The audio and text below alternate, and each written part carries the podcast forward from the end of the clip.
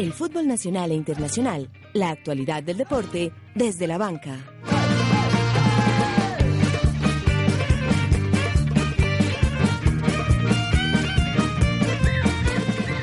El azucarero fue poderoso y se impuso en la ida de la final del fútbol colombiano a Rojo de la Montaña. En Desde la Banca vivimos desde ya la gran fiesta futbolera que se avecina el domingo. Nuevo timonel del Verde Paisa. Ayer fue presentado Reinaldo Rueda en la sede deportiva del Atlético Nacional en Guarne. A seis días se acerca la Copa América y en Desde la Banca ya palpitamos con la selección nacional. Juve Barça, Barça Juve. Mañana todos los caminos del fútbol mundial conducen a Berlín. No para el escándalo. A seis días de ser elegido renunció Joseph Blatter a la presidencia de la FIFA. Luis Bedoya entra también al baile judicial. Rafa Benítez, nuevo adiestrador de Real Madrid. Falcao a portas de ir al Chelsea. Carlitos Vaca y Jackson Martínez en los planes de varios grandes de Europa. Todo esto y mucho más. Empieza desde la banca. Conduce José David Duque.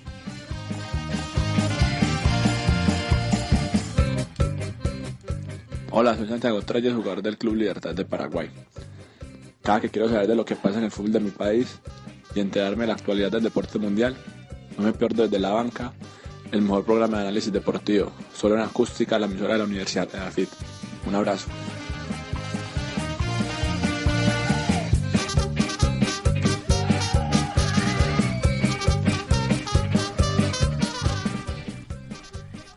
Hola, muy buenos días, tardes o noches para todos nuestros oyentes que le suman a esta emisión de Desde la Banca a través de Acústica, la emisora digital de la Universidad de AFIT. Hoy con muchos temas de fútbol, de escándalos, eh, muchas cosas relacionadas con este deporte. Pero empezamos, Juan Pablo, 14 programas estamos cumpliendo hoy, ¿puedes creer eso? Oiga, qué maravilla, estamos en nuestro cumpleaños número 14, como lo fue el tuyo ayer, José. Eh, gracias, una felicitación, hombre. Y cinco. Eh, expectante, expectante con lo que puede ser la final de, de Champions League y, expectante también por Nacional que esta semana tuvo novedades. Así es, ya conversaremos de eso. Saludamos al señor Juan Esteban, quien me imagino que estuvo haciendo fila el día lunes para conseguir su boleta para el domingo. José David, eh, muy buenas tardes a vos y a la mesa, nuestro invitado.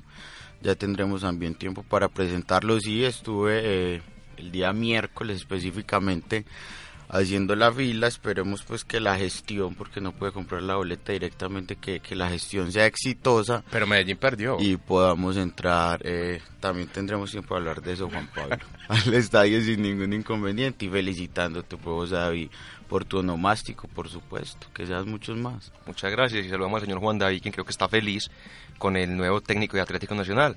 Pues José, eh, buenos, buenas tardes a vos y a toda la mesa, con el invitado muy especial que tenemos hoy. Y no, crees muy mal porque no estoy para nada feliz con esa contratación de ese técnico. Ya hablaremos eh, con más extensión eh, en unos minutos. Ya tendremos tiempo. Y bueno, saludamos a la señorita María Camila. Se ilumina la cabina con su presencia, la community management de este programa.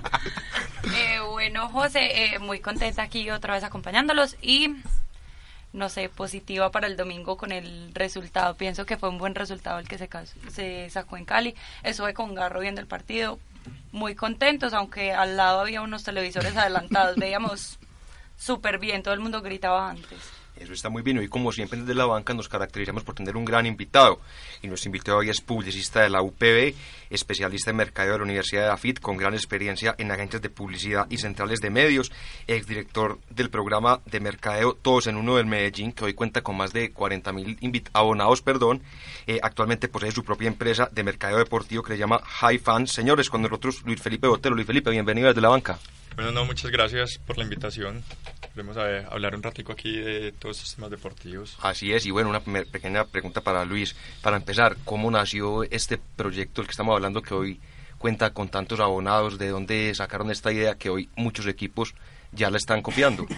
Bueno, eh, cuando hubo un cambio administrativo eh, del Medellín y salió pues toda esa, esa gente que poco mencionamos los hinchas del Medellín, encabezada por Jorge Osorio Ciro. El equipo lo compró una agente empresaria acá de la ciudad, ¿cierto? Encabezada por, por Jairo Correa, que es el fundador y dueño de Construcciones del Cóndor. Y cuando estaban haciendo toda esa reestructuración administrativa, eh, construyeron una, una una junta directiva muy capaz. Pues es, una, es, es, increíble la junta directiva que en este momento tiene el Deportivo Independiente de Medellín y una de las participantes de allí se llama Ana María Hayer, que es la gerente de construcciones del Cóndor. Ana María Hayer siempre muy inquieta, eh, eh, pensando desde un principio en cómo llenar el estadio cómo hacían para llenar el estadio, pero eso es la mano de, de, de un cumplimiento de objetivos económicos pues que necesitaba la institución. Entonces hubo varios intentos durante los primeros dos, eh, durante, el primero, durante el primer año, los dos primeros torneos eh, del 2013, eh, buscando cómo íbamos a hacer la masificación pues de, del tema de, de, de hinchadas. De hinchada. Y, y entonces ella decía, hagamos como cruces de productos, compré una boleta y regalamos una bufanda, en fin, se llegaron muchos, pero no era posible hacerlo. En algunos casos sobre, había un proyecto de sobreventa del estadio, entonces que se vendieran 150 mil boletas y que la gente pudiera tuviera la oportunidad de entrar una sola vez al estadio. Y, pero eso eh, eh, Hacienda no permite pues de ninguna manera sobrevender el aforo del estadio. Entonces habría que trabajar bajo los 40 mil eh, pues, los 40 mil asientos que tiene el estadio y ella tiró una idea y la idea es muy básica. Si se venía teniendo unos ingresos económicos con un promedio de asistencia de 8.000 personas al estadio, donde, donde el 60% de esa asistencia eran en popular, ¿cierto? Y eso daba unos objetivos eh, económicos, ¿cierto? Independientemente de los deportivos, cómo lograr tener esos mismos objetivos, pero de manera anticipada y llenando el estadio.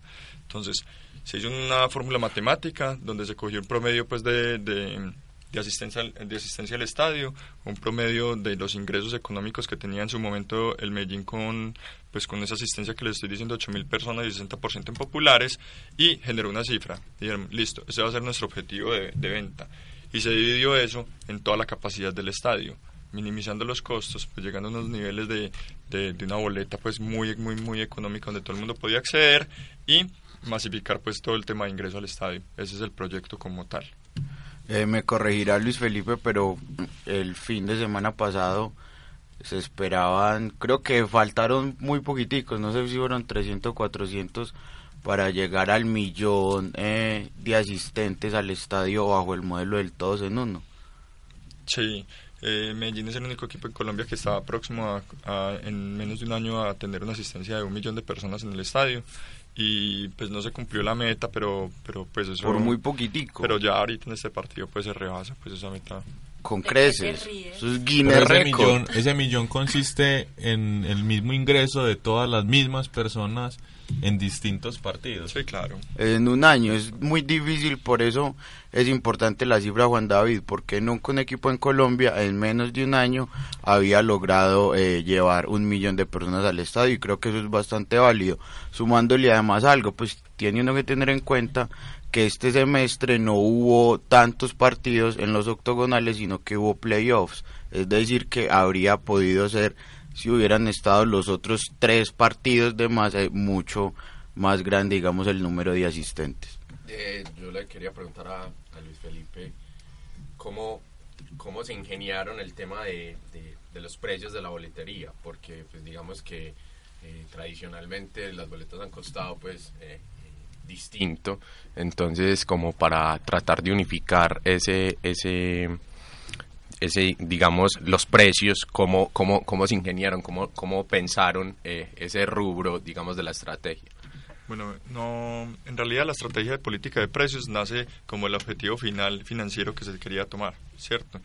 Eh, tenemos que, ver que este proyecto estaba pensado para una primera fase. El torneo tiene tres fases. Tiene una fase de todos contra todos, tiene una fase semifinal, pues que en este caso este semestre pues fue diferente que fueron unos knockout y una final, ¿cierto? Entonces, eh, el objetivo financiero se cumplía con la fase todos contra todos y en la medida en que el equipo pasaba a fase semifinal y final, pues los ingresos eran marginales y mejoraban el, el tema de, del presupuesto como tal, ¿cierto? ¿De dónde nace? Nace entonces de ese presupuesto final que se planteó, ese objetivo eh, final en la fase todos contra todos y la división de eso sobre la capacidad que tenía en el estadio bajo una fórmula de, de los populares pagan menos que Oriental y Occidental paga mucho más que Oriental. Pues básicamente eso, no hay una política de precios establecida ni una estrategia clara, pues como tal. Pero eh, realmente funciona pues como tal. que uno dijera, ve, mira, salió el precio de Oriental para comprar todo, todos en unos en 25 mil pesos. No, eso fue una cifra matemática que se sacó a partir del cumplimiento de objetivos como tal. Perfecto. ¿A ustedes les han pedido de pronto asesoría, pues ya que estamos denunciando que muchos equipos en el fútbol colombiano estaban emulando pues dicha la política que estábamos que vos nos estás compartiendo eh, digamos el que creo si no estoy mal es el Once Caldas el Junior y creo que el mismo Cali. Millonarios. Eh, no creo que Millonarios no estaba en esa en esa dinámica no. Eh, usted les han pedido asesoría a ustedes de pronto para que eh, como que les orienten pues en, en esta en estas nuevas eh, campañas que ellos también están emprendiendo. Ah, yo salí del Medellín en agosto del 2014, una vez dejé el equipo con 40.500 abonados. Yo manejé toda la primera fase pues del todos en uno y una vez terminé esa fase yo me retiré de la institución. Pero sí sé que han llamado varios equipos a pedir asesoría pues al Medellín y como tal. Eso depende de otras cosas también pues culturalmente Medellín es una ciudad futbolera, ¿cierto? Entonces tampoco es tan fácil implementarlo en otras ciudades. Quien mejor lo ha hecho fue el Junior, quien también logró casi que llenar el estadio durante este semestre, pero eso también va de la mano de contrataciones. Pues Junior hizo un equipo muy grande y trabajó Magnelli Torres y eso también es atractivo pues como y cuatro extranjeros. Para, cuatro extranjeros. Entonces eso también es atractivo, pues, o sea, vienen unas cosas adicionales ahí, eh, no solamente temas de precio. Y Luis, te pregunto otra cosita. Oh, pero Juan Pablo antes tenía una pregunta. No, no, dale, José, dale. No, porque dale. la mía puede tener un poco como de cierre sobre este ah, tema. sí, no, no. no, ah, de pronto, la mía también, por a propósito de lo que Luis Felipe comentaba de su salida al, al Medellín, Camila, nuestra... Community linda management. Community management. eh, me, me contaba que, que vos estás involucrado en un proyecto eh, con tipo estos fan fest que se hicieron en, en, en el Mundial. ¿Por qué no nos contás un poquito de, de qué se trata esto, dónde está ubicado, o cuáles son como digamos eh, que las comodidades que, que puede encontrar un hincha o las facilidades que puede encontrar un hincha en, en este tipo de espacios? Bueno, una vez yo salí del Medellín en agosto del, del año pasado, entonces dije, bueno, ¿qué me voy a dedicar? ¿Cierto? Y a mí el tema de mercado ¿Y ahora deportivo, y el tema de mercado deportivo me parecía interesante, pues, y además hay una ventana de trabajo bastante grande, con un horizonte, pues, que, que se puede ver. Y, eh, y en este momento, el, ese, esa es una categoría que está muy inmadura, pero que en unos años va a madurar mucho. Aquí el mercado deportivo tiene que mejorar, pues, en toda Latinoamérica como tal, no somos el país que está más desarrollado en términos de mercado deportivo, pero nos falta mucho, o sea, estamos en pañales. Entonces, eh, eh, un amigo mío, muy amigo mío que vive en Londres, me dijo, sabes que tengo un primo que está estudiando en España, en la Universidad del Real Madrid, un tema de gestión deportiva, conversar con él que él ya hasta que llega a Colombia y a ver qué. Cuando llegó en octubre del año pasado nos sentamos a hablar, bueno, ¿usted en qué quiere y, yo qué quiero? Y nos pusimos a, a- a mirar como dentro de los objetivos y metas personales que cada uno tenía y llegamos a la conclusión de que teníamos particularmente unos objetivos eh, eh, muy claros y para, para cada uno, ¿cierto? Y él había tenido una experiencia en la Vuelta a España, donde la Vuelta a España cada vez que llegan a una ciudad grande, a un- eh, las etapas generan una cosa que se llama Parque Vuelta y es una zona de entretenimiento porque ahí hay un tiempo muerto, pues mientras los corredores llegan a la meta, la- los aficionados ¿qué hacen? Entonces inventaron un tema comercial donde hay una zona de entretenimiento y después llegan los ciclistas y firman autógrafos y no sé qué. Yo conocía que Medellín quería generar un tema de entretenimiento previo a los partidos de fútbol. Hace muchos años, cuando nosotros estábamos chiquitos, existían los preliminares, ¿cierto? Hoy en día eso se eliminó, entonces la gente ya llega sobre la hora, hay un tema de, de, unas filas largas, porque pues para entrar al estadio logísticamente pues se vuelve más complejo, no sé qué. Y pero Medellín no tiene la capacidad de poder montar un proyecto de esos. Entonces nosotros le dijimos, vengan, vengan señores Medellín, se lo presentamos en diciembre, les dijimos, venga, nosotros les presentamos a ustedes un proyecto que es un, un fanzón, ¿cierto? Un fanzón que no es estadio virtual como los de la FIFA, pues, para ver los partidos, sino que es una zona de entretenimiento real, es una feria. Les presentamos el proyecto, a Medellín le gustó y lo empezamos a implementar. En su momento no teníamos una empresa legalmente constituida, una vez el Medellín nos dijo, sí, vamos adelante con el fanzón, nosotros entonces montamos una empresa que es iFans, ¿cierto? Y en este momento estamos haciendo la operación de esta zona de entretenimiento.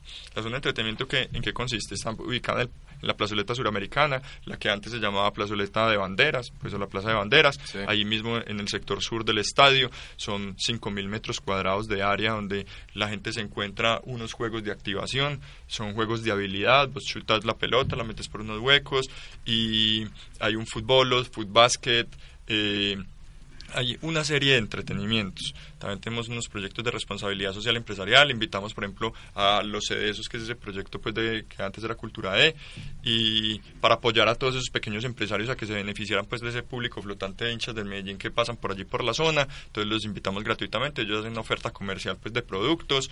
Eh, tenemos show musical, tenemos eh, rifas. Eh, mm, eh, unos juegos eh, virtuales en la pantalla, tenemos patrocinadores, todo eso lo, lo, sostienen los patrocinadores y eso es un, un tema que es muy importante. Ahí hay un tema ya de, que es una triangulación donde está la institución, en este caso el Deportivo Independiente Medellín, unos patrocinadores y unos hinchas. Entonces, como en esa triangulación se generan conexiones emocionales entre los tres para que cada uno tenga beneficios, pues eh, dentro de esa zona de entretenimiento. Y la idea, y la idea es, digamos, expandir eh, a, a, más equipos esta, este, este digamos, proyecto o, o, hay como un contrato de exclusividad con el Independiente Medellín? No, no hay ningún contrato de exclusividad. Incluso nos llamó Millonarios para que se la montáramos y en este momento estamos en negociaciones con Millonarios para montarla ya también.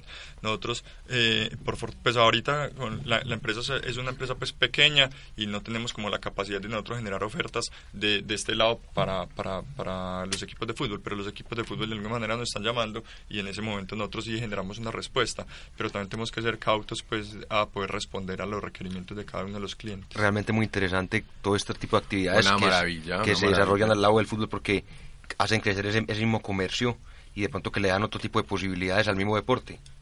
Qué pena. Y este, este modelo viene, pues ustedes lo rastrearon de pronto en Brasil, en Argentina, que creo que a nivel suramericano son los que manejan más este asunto o ustedes lo, lo, buscaron en otra parte? ¿Cuál fue la fuente de inspiración? Bueno, la fuente de inspiración, como les digo, fue la Vuelta a España, pues con Parque Vuelta, ¿cierto? Pero eso es un modelo que ya existe en el mundo, pues eso no, no está inventado por nosotros, nosotros no inventamos la rueda, eso ya está inventado. Eh, quienes más lo han utilizado son los equipos ingleses. Los equipos ingleses son los que más experiencia tienen en este tipo de cosas, de entretenimiento, pues de marketing, de experiencias, básicamente, que ese es este tema. Y eh, aquí en Sudamérica poco, poco realmente eh, se ha trabajado en esto. Pues realmente muy interesante y bueno, vamos a empezar a hablar de fútbol que el tiempo va pasando. nos convoca. Nos convoca. Partido bueno si vayan el Coloso de Rosso en Palma Seca. En Palma Seca. Complicado el Medellín en el primer tiempo. Así es, un partido de pronto ahí me pero no, para que no me vayan a entender, me parece que lo mejor que le pudo haber pasado a Medellín, entre comillas, fue la lesión del señor Caicedo porque realmente el equipo mostró una cara hasta ese momento y otra cara después de esta lesión, cuando entra Pertus, de pronto Medellín empieza a jugar con cinco defensas, un poco más organizado, y así logra de pronto como calmar todo ese ímpetu con el que venían todos estos muchachos del Cali, que realmente con ese gol tan tempranero estábamos haciendo mucha fuerza que de pronto no nos fueran a golear. Yo, yo, yo quiero tomarme la palabra si Juan Esteban me lo permite, es que yo... siempre. Eh, estoy, estoy en ese momento como diríamos, eh, desprogramado, porque Nacional pues lo eliminaron. Pues hace ratico estás desprogramado, Juanpa, pues. Pero bueno, bueno, no, vemos, vemos fútbol en general. Y yo pienso que, que en el primer tiempo Medellín sufrió, sufrió un poquito, eh, eh, sobre todo por la, por la zona de el señor el señor Vladimir. Se dedicó a pelear con la tribuna y no a jugar fútbol. Exacto, que juega eh, este el, lateral eh, derecho de, del, del, Cali, muy bueno por cierto, se me escapa el nombre en este momento. Eh, bueno, se me escapa el nombre. Y digamos que digamos que Cali tuvo, tuvo muchas facilidades para llegar al arco de Medellín. después del gol de pronto no tuvo, no tuvo otra muy clara pero con la lesión de Caicedo, el palo, eh, bueno, el palo fue muy clara, y, pero con la lesión de Caicedo, como, como, como apuntaba José, eh, yo creo que Lionel recompone. Eh, digamos que ahí mostró un poco de estrategia. Lionel sabía que no se podía desesperar, que el, que el 1-0 era un buen resultado para Medellín. Y con la inclusión el, del, de este señor Mena. Ah, por la zona izquierda, creo, haciendo el 5, creo que, creo que Medellín contuvo a Cali y en el segundo tiempo eh, cogió más el balón, eh, un, un Marrugo perdido completamente. eh, y, y creo que le igualó el partido a Cali y por lo menos no, no lo sufrió tanto y generó varias opciones de gol. La de Juan David Pérez creo que fue clara y, y yo creo que se trae un buen resultado. Eh, hay que tener en cuenta que Cali es muy buen visitante. Esos peladitos corren El- el- mucho. El segundo mejor después de Medellín. Ese- Medellín es el peor local. esos, esos, esos, esos peladitos corren mucho. Eh, a mí me impresiona, me impresiona lo de Roa, me impresiona lo de Balanta, me impresiona eh, en general, en general muchos, muchos elementos tiene, tiene el Cali y yo creo que Medellín va a tener que tener cuidado, pero, pero yo creo que tiene, se trajo un buen resultado de Palmasica. De- Yo no quiero perder la costumbre de agradecerle a Leonel Álvarez por estar en el Deportivo Independiente en Medellín. El partido del miércoles fue bueno, por el partido del domingo fue increíble. Increíble. Increíble, eh, pero cierto, como dice la canción, porque eh, finalmente... Perdón, te contraigo, no fue el partido, fueron los últimos 30 minutos. Digo el partido en general porque fue increíble No. que el Medellín haya ganado ese partido que jugó tan mal. O sea, es, es, es el partido más, más regular que le hizo yo al Deportivo Independiente Medellín en estas fases Contra el finales. Tolima. Sí. Contra Ya. el Tolima, exactamente. Eh, de hecho, Caicedo desperdicia una opción de gol muy clara, un penalti. Pobre Caicedo, pobre Caicedo, hermano, yo, yo. en ese momento los hinchas empezaron a, a sentarse, pues yo estaba en norte, entonces empezaron a sentar y, y, pues nadie creía que el Medellín pudiera ser finalista. Venía la catombe. Eh, Leonel Álvarez creo yo que de una manera muy muy clara y bastante elogiable recompone el módulo táctico, juega eh, atrás con tres centrales metiendo otra vez a Pertus y a partir de ahí el partido comenzó a aclararse mucho más, Medellín termina ganando 3 por 1. El partido del miércoles creo que otra vez es un síntoma muy claro de la inteligencia futbolística del señor Leonel Álvarez. Creo que no salió a desgastarse el Medellín, salió eh, a arriesgar en el sentido en que dijeron vamos a esperar, no vamos a desgastarnos los primeros 45 minutos y creo que estuvo muy bien hecho porque los jugadores del Cali estaban sin aire los últimos 15 minutos del partido, precisamente eh, por esa manera tan vertical de juego eh, que tiene el, el Deportivo Cali.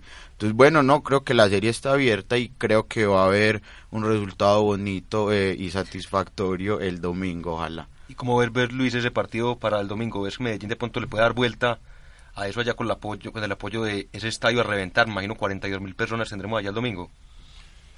No, yo veo muy posible que Medellín de verdad se, se traiga la sexta, ¿cierto? Realmente veo que va a ser un partido muy sufrido, van a ser 90 minutos de sufrimiento, Como porque del Medellín, se va Medellín. arriba 1-0 y se puede ir arriba 2-0, ¿cierto? Y con eso ganamos, pero son 90 minutos apretando. Entonces ahí es donde, donde va a haber un, un tema donde la hinchada va a jugar un papel bastante importante, donde no debe haber desespero, donde va a haber apoyo permanente y donde yo creo que la inteligencia futbolística de Leonel Álvarez juega un papel muy importante para ese estado anímico de la hinchada. Y hablando de la hinchada, veo una diferencia muy grande entre el comportamiento del público con Leonel y lo que era con Hernán Torres. Hernán Torres prácticamente no le pasaba ya nada, se le gritaba, recordemos que burro. En cambio ahora contra Tolima cuando se iba perdiendo el partido, la hinchada todo el tiempo apoyaba y apoyaba y apoyaba. Y realmente Medellín tiene en su máximo referente no un jugador, sino que tiene en su máximo referente es el técnico. Entonces habrá que esperar a ver qué pasa. Pues si somos optimistas y con lo que decía Luis Felipe, es un partido muy complicado porque Medellín tendrá que ir a buscar. Pero el Cali es un equipo muy rápido con unos pelados que corren demasiado en cualquier contragolpe de pronto puede haber un error habrá que tener mucho cuidado pues con las salidas de pronto de Vladimir Marín y así Vladimir de pronto hace un céntrico bueno hombre pues porque es que yo creo que es fácil de pronto practicar eso porque es que realmente hace mucho que Vladimir está en un no vamos a decir que es un mal jugador es un buen jugador pero no está en buen nivel y no el jugador no suma mucho al ataque y en la defensa siempre queda por ahí un hueco Con tal de Yo que no le haga un gol al Medellín, entonces está bien. Con la mano. Yo creo que, bueno, lo de, pues, Vladimir se preocupó mucho más por la hinchada del Cali, pues, porque él, desde que pasó a la final del Cali, estaba con el cuento, pues, de que allá nadie lo trató bien y cosas así, entonces fue a preocuparse, pues, por eso allá en el partido y comete, pues, el error de meterle la mano a ese balón, porque por la posición que tenía el arquero del Medellín, pues, Anthony Silva, era casi muy posible Mm. que lo tapara. Y creo que una cosa que va a jugar muy en contra del Medellín es la salida pues de Cristian Marrugo, porque le da mucha movilidad al equipo, a pesar de que lo frena, lo organiza pues en igual medida. Eh, sí, yo creo que de las finales del fútbol colombiano, pues de los torneos cortos, estas de las más parejas que uno puede como pues tener en el panorama. Pues porque cuando era, no sé, Medellín Huila o Nacional Huila o, O Nacional Equi- Medellín. Nacional Equidad. Ese tipo de, de finales normalmente se han resuelto en favor del equipo llamado grande. La Bueno, única la final que me acuerdo de esas disparejas, de esas disparejas que terminó con resultado ganando el pequeño fue el chico de Gamero que le ganó al América en el 2008 con que tenía pues acá a, a Cano el otro a Caneo Caneo perdón Caneo, Caneo. sí Miguel, Miguel Caneo, Caneo. Eh, entonces la veo muy pareja creo que hay dos estrategas ahí lo que dice Juan Esteban es muy cierto me, me uno pues a su comentario Leonel está demostrando que no solamente es un técnico eh, con testosterona y con ímpetu y con garra Y unos super brazos. sino Y unas camisas ajustadas. sino que está Y una, novia, y, y una novia hermosa también tiene, ¿no? novia o la esposa Eh, Novia. ya- Ah, ya ya lo está casando, Porque por él es un muchacho No, tierno. pero él es, él es separado si no estoy mal. Sí. Bueno, eh, la cuestión es que Leonel está demostrando que también en este tiempo, en este periplo que estuvo del 2011 al, do- al 2015, nuestro año, pues estamos viviendo, creo que la experiencia, las canas que ya se le ven, empiezan como a, a plasmarse en el modelo de juego y creo que, que es un, un técnico que en ese momento con- lo considero como el mejor técnico del fútbol colombiano. Gracias. Yo, yo quería decir algo con respecto a lo que decía Cami. Yo eh, pienso todo lo contrario. Yo pienso que eh, Marrugo, Marrugo viene, digamos, en un nivel bajo.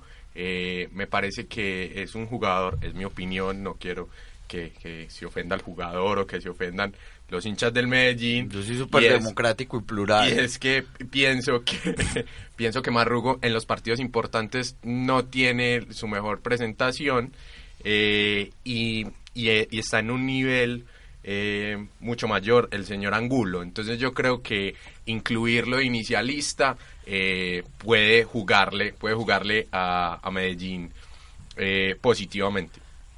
Brian Angulo, por supuesto, eh, mostró frente a Junior, mostró frente al Tolima y mostró frente al Cali lo que es, digamos que las dudas eh, de la titularidad de Brian Angulo se tejen frente a la forma en cómo él ha venido rematando los partidos. Entonces muchos piensan que es un gran rematador de juegos, no tanto inicialista. Pues yo recuerdo también cuando Marrugo estuvo lesionado que Brian Angulo supo eh, asumir muy bien Y con bien. mucha responsabilidad su rol y se le vio eh, la otra cara al Medellín. Hay que también confirmar una noticia más o menos triste. El músculo sóleo dejará por fuera de la final a nuestro número 9, eh, Caicedo. No te puedo creer, yo quería que ese muchacho se reivindicara, hermano. Que, se fueran a, pues. que se fueran a penalti. que hiciera un gol o, o que se comiera el tercero. No, Hubiera sido maravilloso. Ya, ya lo bueno es que no hay ningún Eh. inconveniente en que le piten un penalti al Medellín, pero Caicedo es un es un pivot. O sea, Caicedo tiene los mismos pases de gol que los goles. Es decir, Caicedo ha puesto 16 goles eh, para el Deportivo Independiente de Medellín y creo bien, que eso habla muy bien eh, de un 9. Entonces, veremos nosotros, creo que será lo más seguro a Brian Angulo y a Charles Monsalvo.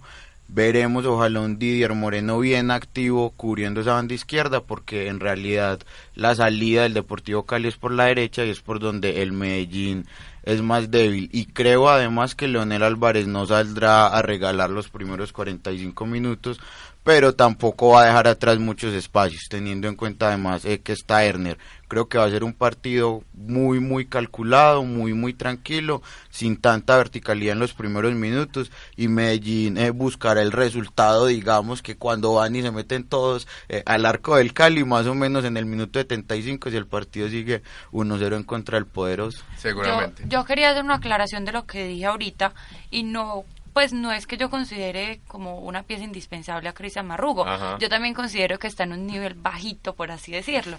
Me gusta, soy fan número Muy uno de. Brian Angulo. Cuando lo meten es lo máximo. pues. Brian, como dice por ahí un narrador. Brian. Brian. Brian, porque es con J. Brian. Bueno, eh, soy fan número uno de él. Me gusta mucho cómo juega. Es una, pues es muy ágil con el balón. Pero Yo hablaba de. Marrugo, no, yo hablaba de Marrugo es por- exactamente por la experiencia que tiene y porque conoce el juego del Cali, porque recordemos pues que él viene de ese equipo. Ajá. Pues sí, yo creo que algunos miembros de la mesa están desconociendo que Marrugo, que el Medellín ha sido Marrugo dependiente durante este semestre y que la ausencia de Marrugo le puede costar caro de pronto en, en el trámite del partido. Muchas gracias de nuevo por la energía. Brian, Brian Angulo ha demostrado que puede que esté en mejor nivel, pero es que las finales las ganas muchas veces la experiencia y no tanto eh, que se esté en un buen nivel, porque no sé, creo que Brian Angulo no ha jugado una sola final en su vida. Eh, Cristian. Marrugo fue la titular. Cristian Marrugo fue titular en la final del 2005 contra el Santa Fe. Y no- hizo poco, la verdad. Hizo muy buen partido. hizo muy buen partido en la final. Que los volantes eran él y Jair Rambal. Jair Rambal hizo El un conejo excelente y- partido, pero Marrugo hizo un Pero Marrugo es un, discreto. es un jugador de, de mucha experiencia y discrepo con el comentario de, de Juan Pablo. Tan raro. Es un, es un raro, ¿yo jugador, es un jugador que se, que se caiga en estas instancias. Me parece que simplemente el nivel futbolístico coincidió en que en este momento hay un bajón. Pero Bueno, ha- habrá que esperar a ver, igual son unas bajas significativas. Yo diría que es mucha, son jugadores de presencia, digamos, aún es un referente, jugadores que han jugado finales. Recordemos que Caicedo viene de ser subcampeón con el Huila en el torneo pasado. Ah, no, no fue subcampeón, no fue semifinal, fue Sí, finalista, semifinalista con el profesor Pecoso y, y Marrugo es el hombre de experiencia, digamos, en Medellín. Pero bueno, mucho tema para hablar, pero es que el tiempo no alcanza y tenemos que hablar del otro equipo de la ciudad que estrenó técnico esta semana y le voy a preguntar a- al señor Juan David qué opina. Digamos, un pequeño recuento de su hoja de vida. Es caleño, 58 años. no hay mucho que decir de su No, hoja de vida. Ha ganado ha- ha- el, Mucho, bueno, Esperanzas de, de. Tulón, fue tercero en el Mundial Sub-20 de Arabia Saudita, mundialista con dos equipos que a mí no me parece que sea algo para, para descalificar. Simplemente recuerdo que Juan Carlos Osorio cuando llegó a Nacional tenía un solo título.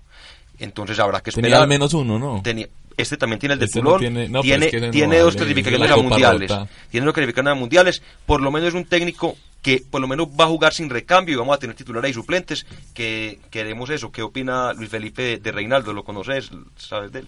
Bueno, de Reinaldo, pues lo, lo que todos conocemos, pues, pero hay una cosa que, que a mí sí me preocupa, pues, eh, con respecto a, a, a la posición técnica que tiene él frente al equipo que va a tomar, pues, que es el Nacional, un equipo exigente, una hinchada exigente, ¿cierto? Y no se puede desconocer y hay que diferenciar muy bien que es un seleccionador nacional y que es un director técnico. Son dos cosas totalmente diferentes y él como seleccionador nacional lo hace muy bien, pero como técnico tengo mis grandes dudas. Medellín dirigió 10 partidos y lo dejó de último. Entonces, si vamos a la, a la historia, ese es el pues, precedente. entonces a él, él en equipos de fútbol no ha tenido buenos resultados, ¿cierto? Entonces eso no garantiza que porque es un muy buen seleccionador vaya a tener muy buenos resultados como director técnico.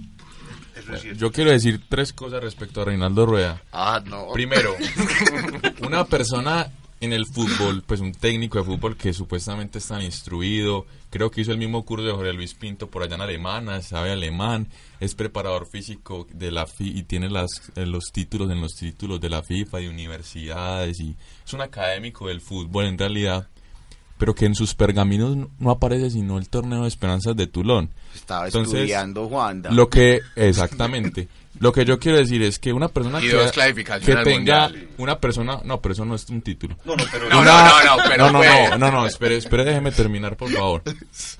La cuestión es que eh, una persona que tenga canas en este ejercicio de ser técnico y no tenga un solo título, a mí ya de antemano como hincha nacional me da muy mala espina, muy mala espina.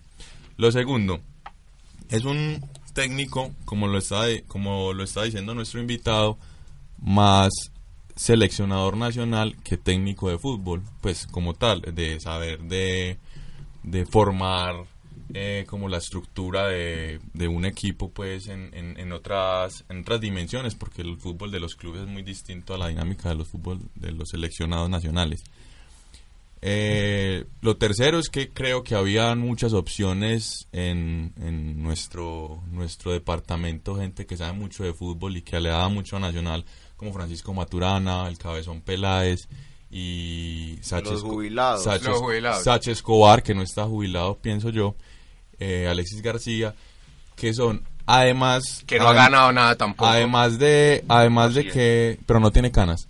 Además de que han ganado cosas con Nacional, el Cabezón Peláez, Maturana y Sánchez Escobar han ganado cosas con Nacional y muy importantes. Eh, y además de eso tienen un plus, son hinchas del club. A mí me parece que en esta cuestión organizacional es importantísimo que haya sentido de pertenencia. Y si vos tenés a la mano eh, jugadores o técnicos que puedan, además de ser buenos en, el aspecto que sean, sean jugadores o técnicos, el plus de que sean hinchas del, del equipo o que sientan la, eh, la región, eh, entonces una persona que sea hincha del Deportivo Cali y que sea del Valle, pues tampoco me da buena espina porque no quiere a la institución de antemano. Entonces me parece, lo veo más como un mercenario que viene a ganarse. por- Mercenario. porque vi- vino un año y medio, o sea, la exigencia que le hizo al a Nacional fue que lo contrataran un año y medio, esa fue la exigencia. No dije, ay, vamos a ver el proceso de seis meses, a ver qué pasa. No, entonces ya de antemano me genera varias dudas, estoy esperando que a quienes contratan y vamos a ver qué pasa. Yo quiero apuntar tres cosas muy rápido. Lo primero es que el hecho de que él sea seleccionador puede que le ayude a Nacional, va a ser de abogado del diablo, porque recordemos que Juan Carlos Osorio no fue el mejor seleccionador a la hora de reforzar a su equipo, entonces digamos que eso puede aportar un tanto. En segundo lugar, creo que el señor Reinaldo Rueda, eh, independientemente, además en, la selección Colombia no tiene tampoco el mejor precedente, creo que un señor muy profesional y creo que eso eh, pesa también a la hora de dirigir un equipo y pesa mucho. Y en tercer lugar, él lo advertía y estoy muy de acuerdo con eso y fue una de las grandes fallas que tuvo el señor Juan Carlos Osorio y es el proceso con las divisiones inferiores. Él no está prometiendo cinco o seis jugadores de divisiones inferiores para Nacional como titulares el próximo semestre. De hecho, ya hizo esa salvedad, pero sí promete, eh, digamos, renovar un tanto ese proceso y darle mucho más fuerza a esos jugadores que vienen, digamos, de la cantera y ya ha demostrado el Cali, ha demostrado el Envigado, que eso puede también dar unos muy buenos réditos económicos, ya que a Nacional le preocupa también tanto ese tema monetario. Entonces, pues habrá que ver qué pasa con el señor Reinaldo Rueda, hombre Juan Pablo. Pues yo, yo, yo no sé, yo de los candidatos que habían, sinceramente, eh, el que mejor me parecía era, era el señor Reinaldo Rueda. Yo pienso que, que eso de los regionalismos, pues, y esas cosas, pues, que porque es de Cali, entonces no, no, no quiere al equipo No, es o muy alguna cosa, profesional. me parece, me parece que no, que no, que no es así. Eh, y lo de seleccionador o técnico, yo pienso que hay muchos técnicos que han dado el salto a, a ser seleccionadores y lo han hecho bien. Eh, pues tienen eh, Bielsa, San Paoli, pues Pero hay ¿por qué muchos. estás comparando a Rueda con, con estos técnicos Hay que han muchos. triunfado en las dos esferas. Pero- Sí, han triunfado- con. Lo compara con Bolillo, por Dios. Sí, no, pero a ver, yo creo que, Medellín que no es menor final. que no es menor que Reinaldo Rueda haya clasificado con Honduras a un mundial, que haya mandado el repechaje a México, eh, que después haya eh, ido a otro mundial con con Ecuador. con Ecuador en el mundial 2014. Yo pienso que, que más allá de lo que pueda hacer, igual de resistido fue Juan Carlos Osorio al, al principio, digamos, y yo creo que Y hay que dejarlo trabajar eh, al final con seis títulos y, y, y yendo hacia a dirigir al Sao Paulo, una cosa histórica pues en el fútbol colombiano.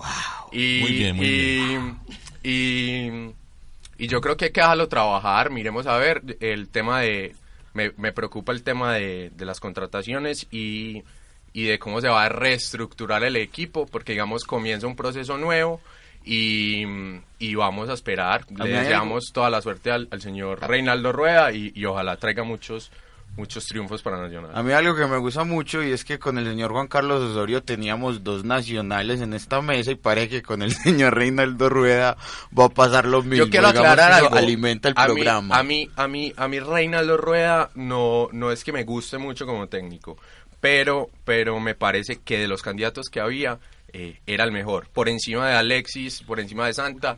Y, y bueno, Pacho nos dio mucho y, y muchas gracias Pacho, pero Pacho estaba retirado del fútbol y yo creo que traer, traer, traer glorias puede ser peligroso porque se juegan, se juegan la, la gloria, como le pasó a Carlos Bianchi en Boca. Así es, Juan nos quería Hay decir algo. una, hay un accionar de Juan Carlos Osorio que no me parece para nada prudente y, bueno para el club, pues para la institución de Atlético Nacional. Y es que después de que vos te vas de la institución, sugerís quién es el que va, el sucesor de él. Y eso me parece garrafal, un error garrafal de la institución, porque la institución es la que debe decidir unilateralmente eh, sobre a quién contrata y a quién no. El, el técnico precedente no tiene por qué decirle a quién endilga y nos endilgó esto. Entonces, Luis Felipe nos quería decir algo. Sí, no, yo simplemente para finalizar un apunte chiquitico y es que eh, como hinchas, los hinchas del Nacional, lo único que yo les digo es que tengan un poquito de paciencia, se van a encontrar con un técnico defensivo, se van a encontrar con un técnico que de pronto no es del esquema táctico que está acostumbrado los hinchas del Nacional, entonces van a tener que tener un poquito de paciencia ahí con ese técnico. Bueno, y vamos a cambiar de tema. Mañana todos los caminos conducen a Berlín. tenemos la gran final de la Champions, ya con algunas bajas, por ejemplo, ya no habrá morbo, ya no habrá morbo porque, porque Chiellini, ¿cómo se dice? Mordiscos. Chiellini, Chiellini. Usted va a aguantar hambre Suárez mañana. Nos vamos a perder esos primeros planos de esa linda pareja. Y fuera de eso, una- la despedida de uno, dicen el más grande jugador español de todos los tiempos, lo ganó absolutamente todo, Xavi, Xavi. quien se va a otro fútbol, pues que yo creo que está acostumbrado a que vayan con balones, allá van a jugar con peras o con manzanas, porque no creo cómo ir a hacer ese, ese, ese nivel. Entonces mañana todo el mundo futbolístico paralizado a las 2 de la tarde. ¿Cómo ven ustedes ese partido? Me pareció muy lindo lo que dijeron Ay. mutuamente. Ay, ¿qué? Lo que dijeron, pues lo que dijo Pirlo de Xavi y Xavi de Pirlo. No sé si lo vieron o algo así. Ni idea. Se estaban coqueteando, ¿o no? No, pues, por ejemplo, eh. Xavi dijo algo como que, que, pues que Pirlo era el mejor jugador que había visto.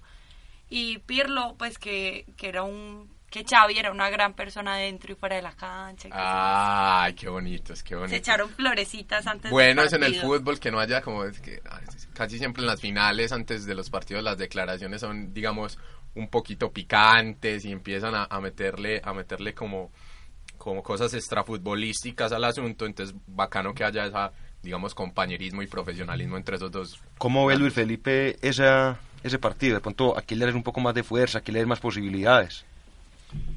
Bueno, dentro de las posibilidades está 50 y 50 y sí pues juega la matemática, pero a mí me gustan per- eh, me gusta el Barcelona desde hace mucho tiempo, desde hace mucho mucho tiempo, pero este es es una Juventus muy diferente. La Juventus de Allegri es un eh, no es el acostumbrado catenaccio italiano. Entonces no vamos a encontrar un equipo encerrado, vamos a encontrar un equipo que va a generar una propuesta futbolística. Un Además más que tiene unos jugadores demasiado buenos. O sea, se pone a ver, compare las nóminas. Bueno, yo siempre digo, cuando jugamos fútbol en el barrio, uno decía, no, ese equipo tiene recarga. Todos los equipos que juegan contra Barcelona van a decir, ese equipo tiene recarga, porque es que jugar contra Messi es otro cuento totalmente diferente. Pero saque a Messi y las dos nóminas pueden ser nóminas muy parejas. Yo veo un partido muy parejo y, y la diferenciación va a estar en Messi.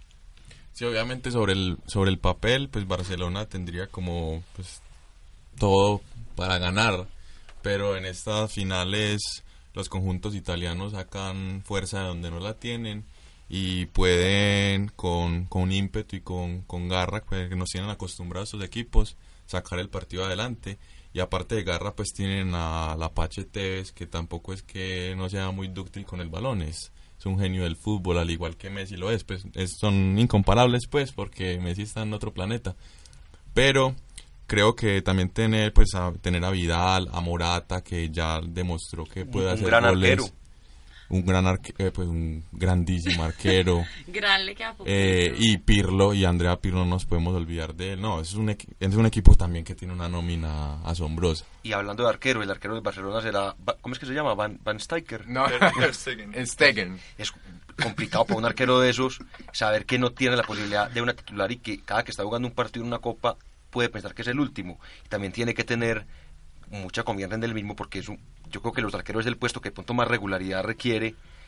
Pero para- lo ha hecho para muy tener bien. Confianza. Entonces es complicado y yo creo que ahí será un punto clave el nivel en el que pueda estar el arquero, aunque demostró por lo menos en el último partido contra el Bayern un verdadero partidazo. Impresionante, lo, lo que sacó ese arquero fue impresionante eh, contra el Bayern. Yo, yo creo que, que va a ser una final muy disputada. Yo creo que las últimas finales de Champions esta va a ser como, digamos, la más... ¿Por qué? Por, por, lo que es, por lo que es Juventus, por lo que es Juventus defensivamente. Y tengo la sensación de que cuando Barcelona se enfrenta a este tipo de equipos que se le cierran muy bien, eh, le cuesta un poquito más. Pues claro, puede aparecer cualquier individualidad pues de los tres, de los tres magos que tiene arriba, pero o la, o la coge Messi solo y gana la Champions League, pero, pero yo creo que, que va- se va a enfrentar con un equipo que es muy bueno tácticamente y que, sumado a lo que ya decía Luis Felipe, lo que decía Juan, eh, eh, tiene, tiene jugadores que son, que son, digamos, técnicamente eh, determinantes. Yo creo que se les escapaba a ellos lo de Paul Pogba, que es impresionante, digamos. Entonces, va a ser una final muy disputada. Yo, digamos, por gusto, esperaría que, que el Barcelona ganara y que ganara con una actuación de Messi, digamos, sobresaliente. Pogba que eh, se rumoraba iría al Barcelona, ahorita parece que está mucho más cerquita del Manchester City. Un jugador muy importante, por supuesto. Eh, será un partido muy parejo, me, me sumo, digamos, a la opinión de la mesa. Como hay que ser consecuente en la vida, eh, yo siempre he defendido al Barcelona en, a lo largo de este torneo, entonces otra vez me lo voy a jugar por el Barcelona. Messi es un jugador muy importante y creo que Suárez y Neymar también pueden ser bastante desequilibrantes en cualquier momento del juego, entonces digamos que hay un buen plato futbolístico y después jugará la selección Colombia. Sí, claro, recordemos que juega contra Costa Rica a las diga- 18.50. Y Hernán Torres va para Costa Rica. A la Alajuelense. Ah, sí. Ya lo confirmó. Ah, pero pensé, El equipo pensé- más grande de Costa Rica. Pensé que iba a ir a ayudarle a Pinto o algo así. 20 puntos, Allá creo que allá. fue campeón el Sachi Escobar, ¿no?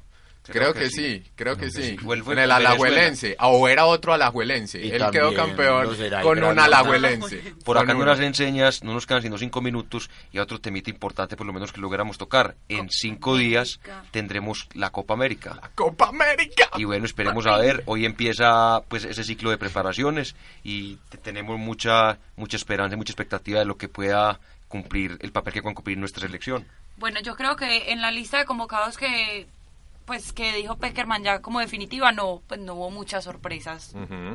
Era yo creo que los que salieron pues de la de la ¿cómo se llama? así de la convocatoria Sí. eran los que se- pues se esperaban, Andrés Rentería, Johan Mojica y Francisco Mesa. Sí, claro. Pero sí, pues se quedan los pues los de siempre con los que fuimos al mundial prácticamente, pues Se obviamente confirma. algunos cambios. Creo que se confirma la titularidad de Falcao, además Sí. era el capitán. Lo, lo, Lo habíamos anticipado, lo Juan Manuel. Santos le entregó la bandera de Colombia. Creo que una de las que la- de las digamos sorpresas fue es la inclusión de Darwin Andrade, no sorpresas Sí. porque ya venía en el proceso, pero digamos esa es una de las nuevas caras. Eh, lástima lo de el mago Juanfer Quintero, se, nos, se nos lesiona eh, y yo creo que le va a hacer falta a, a Colombia, pero va a ser una oportunidad para el gran gordo Cardona demuestre demuestre lo que lo que digamos fue en Nacional y lo que y lo que fue en México. Esperemos que la selección y que tengamos un programa pues para para hablar de la, La otra semana. La Además, otra la semana. FIFA ya eh, en su último listado, en su último ranking, pone a la selección Colombia eh, de cuarta. Entonces, eso significa que quería estar Si siquiera ganamos la Copa América, quedamos semifinal. segundos. No creo que hice nosotros- las cuentas. Creo que Colombia tiene una selección de lujo.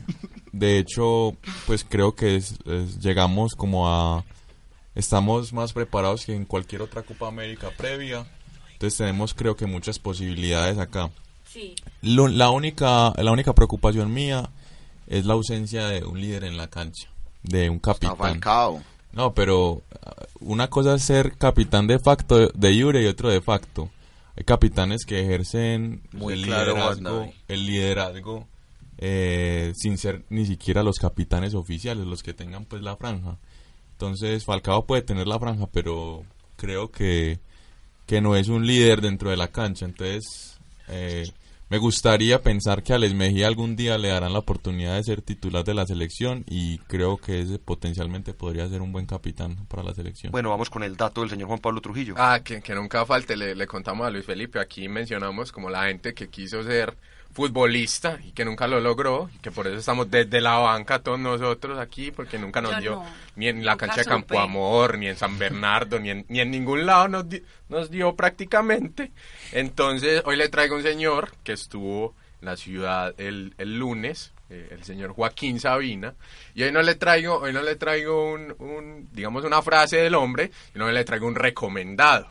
¿Quién Una canción, una canción del señor Joaquín Sabina que se llama Dieguitos y Mafaldas. El señor es un hincha confeso del Boca Juniors. Eh, eh, leí un par de entrevistas del hombre y cuenta una anécdota muy, muy, digamos, muy charra, y es que eh, él es muy amigo de, de Juan Román Riquelme. Juan Román Riquelme salía con el sombrero que él tradicionalmente sale a los conciertos a la cancha, alguna vez salió y que, y que Riquelme le escribía por ahí cada mes un correo en el que decía hola maestro y no decía nada más. Entonces es muy charro por, por todo lo que se ha generado con la parquedad, digamos, de, de Riquelme, que es un hombre que, que no es muy expresivo. Entonces, entonces que le dice hola maestro y nada más y que, y que digamos Joaquín Sabina le da mucha risa. Entonces para todos los oyentes, Dieguitos y Mafaldas, una, una canción de fútbol. Así es, y muy Pero rápidamente. Qué pena, eh, Juanpa, él no será hincha como del Barcelona o algo así, él, él, es él es él es él es muy cercano él es muy cercano a Boca Juniors. Digamos tiene como es hincha como digamos de muchos equipos. En es socio de Peñarol y, y el, set- el socio 75 mil si no estoy mal es socio de Peñarol y es muy digamos muy cercano al Barcelona. Para Bueno, ir cerrando, Y vamos con Juan Esteban y el ciclismo. eh, hablando de los de las buenas piernas, que aprovecho para enviarle un saludo bien especial a Juan Felipe Jaramillo, que lo van a operar. lo operaron Lo ya, operaron ya. Le, le fue bien le fue bien bueno, nos alegra mucho. Saludos en su Ligamentos cruzados. ligamento no cruzado desde la banca Aguante no va a poder ir al estadio el domingo. Estará desde la banca viendo el partido, un saludo para Juan Felipe y no, finalmente los colombianos quedan tres ubicados en el top 20 del Giro de Italia, es algo muy muy positivo, Rigoberto Urán fue 14, eh, el señor Winner Anacona fue 18 y el señor Carlos Betancur a quien le dimos tanta energía esa última semana del Giro eh, fue puesto 20, entonces creo que es bastante digamos destacable estos nuestros ciclistas en Europa y estamos a 29 días de que comience el Tour de Francia. Eso te iba a preguntar, que cuando empezaba el señor Nairo Quintana a ascender por Ahí allá. en- tendremos por a allá. nuestro Nairito, por supuesto, haciéndole mucha fuerza y siguiéndolo en desde la banca. Y ahí muy rápidamente para poder agradecerle a nuestro invitado, eh, la señorita Camila nos dice cómo están las finales del Roland Garros que se disputan este domingo. Bueno, yo creo que en la final, torneo. pues, de mujeres, no hay sorpresa, pues, de que esté Serena Williams en el, pues, disputando otra vez el título de este torneo. Y yo creo que la sorpresa, pues, es Zafarova. Además, esta tenista está también en la final de tenis, En pues, dobles. del Roland Garros en dobles. Es rusa, O Ah, es sea, rusa. No es rusa. Sí. Creo que sí. creo que sí. Creo que sí. ¿cuál es Entonces final? hay que ver la final. Si es Sí, hay- rusa, hay, hay que ver la final. Bueno, en hombres, eh, esta mañana pues eh, Babrinka, el suizo, le ganó a Songa, francés, local. Wilfred Songa. Y en este momento están jugando Djokovic y Murray, buen partido. Es checa, es checa, pero entonces con más razón hay que ver la final. bueno. Djokovic y Murray eh, van 2-1 en el global a favor de, Mur de Djokovic en el partido. Pues estaba en ese momento para los que lo quieran ver en ESPN. Así es, Felipe de pronto nos quería decir algo. Oh, agradecerles a ustedes por la invitación, chévere el programa, bueno hablar de todos estos temitas deportivos, un espacio que se necesita de verdad. Sí, así es, sabes que siempre estás aquí invitado. Juan David me está haciendo por ahí caritas, de pronto tiene algo para decir. No, no, para nada, José. Cuando había enviado un sticker. Me dice, me, me dice Eh, Alejandra que no, que no está tan bonita la, la tenista, pero bueno. Ah, bueno, no, no importa. Es que somos muy Eso es, un, exigentes. eso es un desaliento porque por la otra participante de la final no, No, creo que no nos animemos mucho. mucho, a verla. Además es muy poco serena. Ay. Bueno, señores, ahí rápidamente enviamos saludos al señor Daniel Pérez en Yakarta y a su amiga la bella bogotana Laura Ruiz González. También nos escuchan en Miami el señor Sergio Vélez y el señor Esteban Fernández. Allá en Iowa también Juan Isaza, Daniel Isaza, nuestro corresponsal de Argentina que tuvo problemas técnicos. Simón Y- Ramírez y, y Pablo Alzate Pómez también nos están escuchando. Y, Y bueno. Estefanía Y Juan Ponte también un saludo. Y, San- y, y Santiago Correa y, Alejandro Alejandro. Muñoz y nuestra eh, Control Control Master. Master Alejandro. Alejandra, muchas gracias. Muchas gracias. Y bueno, nos vemos dentro de ocho días con toda la actualidad del fútbol colombiano, con un nuevo campeón, Ay. con un nuevo campeón de la Champions y con la Copa América. Nos vamos, chao.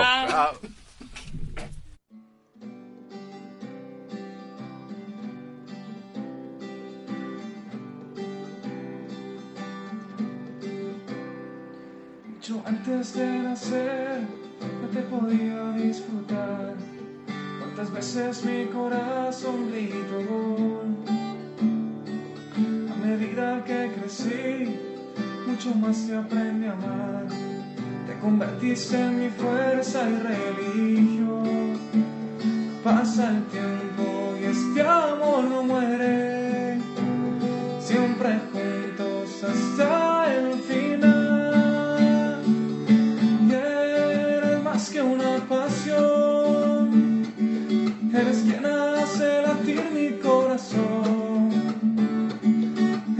Es que yo quiero morir. Eres una gran razón para existir.